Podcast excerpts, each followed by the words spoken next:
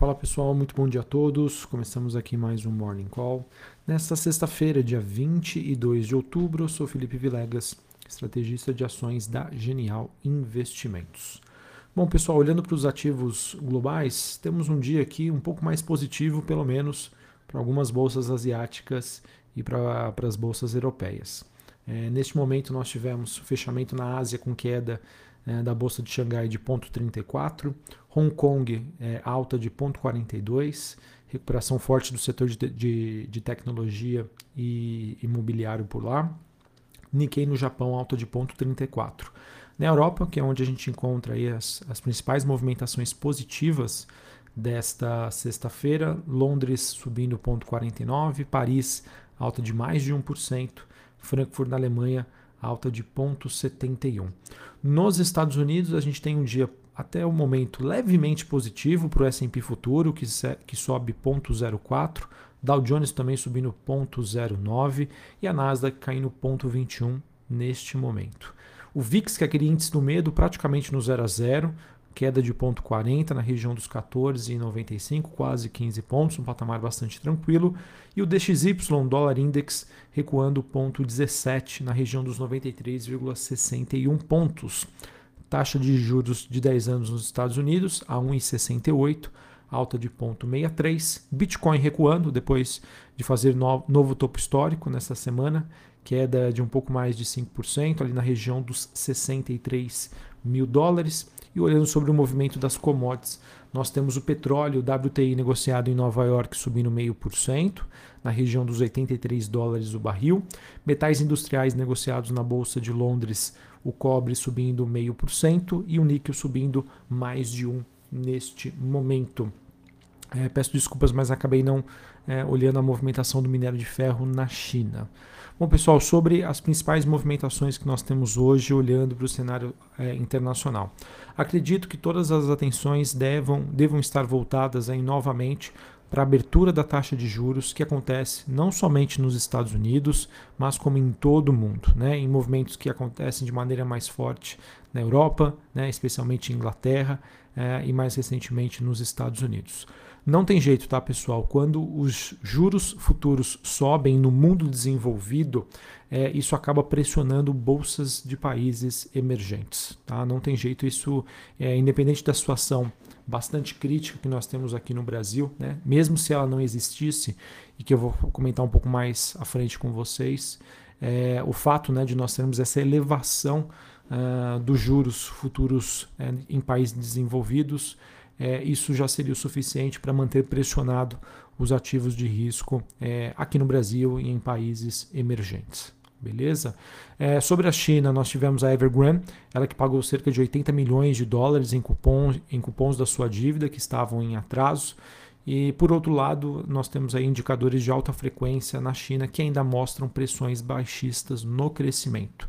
Então, apesar dessa recuperação que nós tivemos é, em algumas bolsas asiáticas, né, acho que principalmente de Hong Kong, é, chegar na China hoje apresentou uma queda de 0,34, a gente ainda segue com um cenário bastante desafiador por lá, em que todo o processo né, de reestruturação, mudança da sua matriz econômica, crise energética lá também tem afetado sim as expectativas de crescimento e, obviamente, é, todas as commodities correlacionadas com a China ou empresas né, que dependam da demanda chinesa é, devem é, sofrer impacto uh, e ficarem mais pressionadas até que o mercado entenda né, até onde a China quer chegar e onde a gente poderia enxergar alguma avenida de crescimento.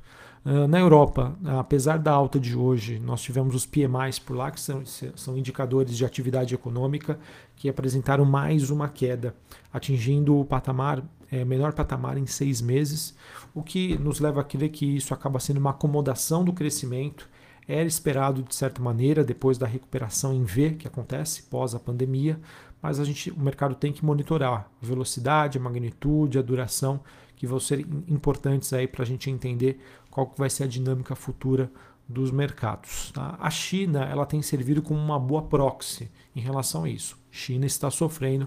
Vamos ver o que se o mesmo movimento acontece na Europa e também nos Estados Unidos. Tá? Acho que é a minha grande indagação, que até inclusive comentei ontem é, numa live de fechamento que eu fiz no canal do YouTube da Genial Investimentos, que a gente faz todos os dias a partir das 5 e meia da tarde, foi essa questão de nós termos né, a abertura da curva de juros nos Estados Unidos, pressionado por um ambiente ainda inflacionário que existe aqui no Brasil, nos Estados Unidos e no mundo, mas mesmo assim as bolsas por lá atingindo novas máximas. Né? Acredito que por enquanto o mercado tem focado mais na temporada de balanços por lá do que propriamente nos fatores macroeconômicos.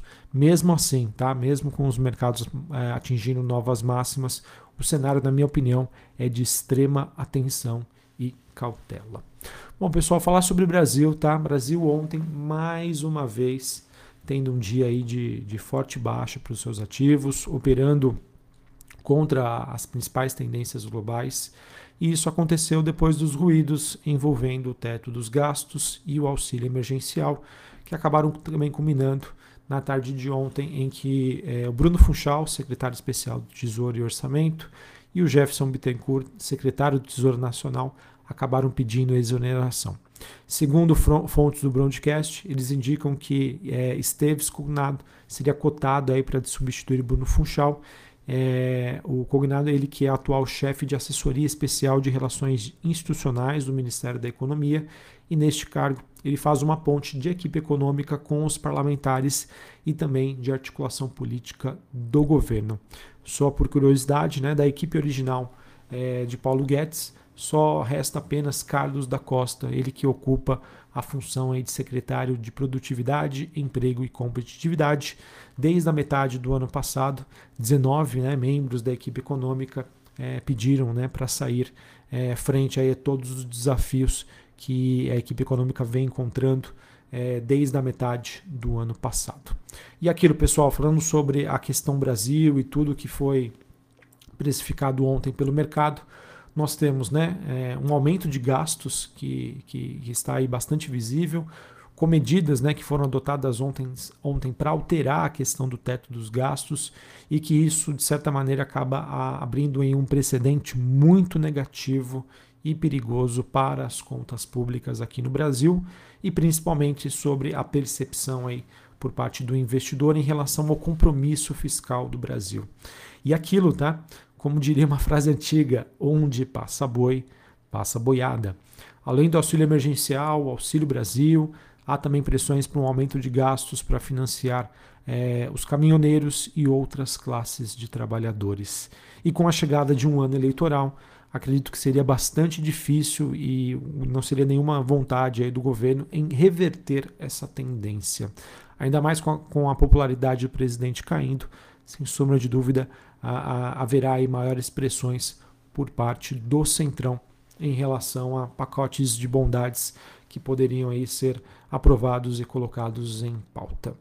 É, pessoal, super importante a gente entender que o que ancorou né, e um dos pilares, um dos fundamentos aí que sustentou é, a gente conseguir levar juros para baixo de 2%, o dólar, entre aspas, controlado, né, não fosse a situação da pandemia e a bolsa, né, que atingiu é, ainda este ano a região dos 130 mil pontos, foi o compromisso fiscal, que era ancorado pela questão do teto dos gastos. Né? E, na minha opinião, com o mercado enxergando né, essa, entre aspas, flexibilidade em mudar as regras para fazer as coisas caberem né, dentro de um orçamento que só aumenta a cada dia, realmente isso passa uma mensagem muito, mas muito negativa. Tá? Ah, e, e aquilo, né? Perdeu-se a confiança. E confiança é aquilo que se demora para conquistar. Ah, enfim, acho que a gente acaba entrando num cenário ainda bastante difícil. É, nós tivemos, por exemplo, ontem né, uma forte abertura das taxas de juros futuras, em que vencimentos aí para cima de 10 anos, é, com uma, uma precificação acima dos 12%. Né? Ou seja, voltamos né, à, à época em que se você investe em renda fixa, é, obviamente não, não necessariamente em títulos do governo, mas com vencimentos para 10 anos né, de, de CDBs, de títulos privados, você já consegue aí mais de 1% ao mês de retorno. Né? E isso, sem sombra de dúvida, acaba sendo também um grande né, é, vetor que joga contra os investidores né, é, quererem investir em ações ou até mesmo fazer a troca de alocações. Tá? Realmente a gente está num cenário bastante complexo.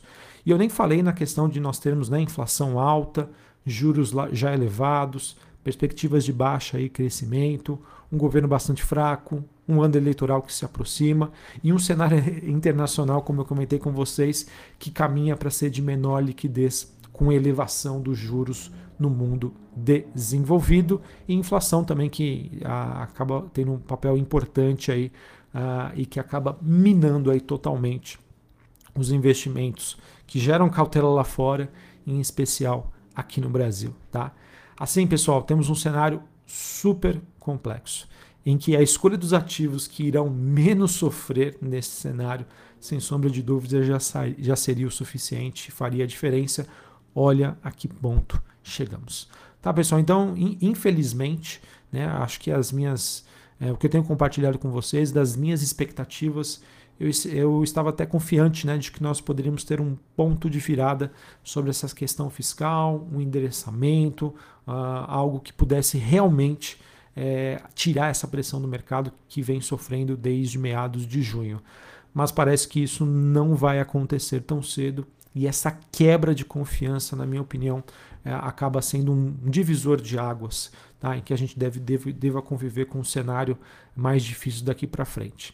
É, Vilegas, as, as, ações de certa maneira já precificaram essa quebra de confiança, esse novo cenário que nós temos para o Brasil? Sim, acredito que sim. Acredito que em boa parte isso já foi precificado e que, na minha opinião, pode balizar esse movimento é, e dar um pouco mais de racionalidade para a gente entender é, aonde o mercado deve alocar ou não as suas apostas, vai ser agora o início da temporada de balanços, em que a gente tem a Ipera após a, a, o fechamento do mercado divulgando os seus números. Beleza? Então, é, só para a gente encerrar essa parte de cenário, bastante incerteza, mundo, maior incerteza em relação ainda ao Brasil, né, em que os fatores de risco se afloram a cada dia, é, ou seja, temos um cenário aí super difícil. As oportunidades existem no mercado brasileiro? Sim, é, as oportunidades existem, mas só para aquele investidor que está de, disposto a navegar neste mar muito turbulento. Tá? Se você tem um perfil mais conservador, é, se você não tem estômago, não, não gostaria de entender e como funciona, ou até mesmo não tem aquela famosa né, visão de longo prazo, fique de fora, tá? Acho que o cenário está bastante nebuloso, apesar das grandes oportunidades. Né? E a gente não precisa ir tão longe para conseguir aí, boas oportunidades. A gente já tem renda fixa, preços com taxas super atrativas. É, nós temos aí BDRs que possibilitam a diversificação geográfica. Nós temos também ETFs né, que replicam índices globais e também os criptoativos aí para nos ajudar nessa diversificação. Tá? E aquilo, para quem gosta né, de fazer valuation, investir em empresas, foco no longo prazo, sim, temos muitas oportunidades aí. Mas somente novamente para aquele investidor que entende o que está acontecendo e a, as adversidades que nós enfrentaremos ainda no curto e médio prazo. Afinal, ano que vem é ano de eleições e as coisas também podem mudar bastante para melhor ou para pior, tá? A questão é simples, pessoal, indefinição. A indefinição é algo que joga muito contra é, o investidor. Só para encerrar aqui, para falar para vocês sobre o noticiário corporativo, a gente teve a Caixa Seguridade ela que aprovou a distribuição de dividendos intercalares no valor de total né, de 733 milhões de reais, que equivale a 90% do lucro ajustado aí do último período. Ele que é equivalente a quase 25 centavos por ação e vai ser distribuído aí conforme a posição acionária no próximo dia 4 de novembro. É, em termos de agenda, nós temos aqui no Brasil às 9h30 da manhã saldo em conta corrente e de investimento estrangeiro direto, e às 10h45 o, nós teremos a divulgação do PMI de manufatura dos Estados Unidos. Beleza, pessoal? Então é isso. Infelizmente gostaria de estar aqui com notícias mais positivas, mas realmente, indefinição, é, falta de previsibilidade, falta de compromisso fiscal tende a cada vez mais afastar os investidores. Vamos ver se a gente encontra algum ponto de virada, algo em que o mercado possa se ancorar então a minha última expectativa, já que a questão fiscal aí foi deixada de lado, é a temporada de balanços. Vamos ver como as empresas aí divulgam seus números. Um abraço a todos, uma ótima sexta-feira para vocês, um bom final de semana a todos. Lembrando que na semana que vem a gente tem aí uma aceleração da divulgação dos resultados aqui no Brasil. Valeu, pessoal, um abraço e até mais.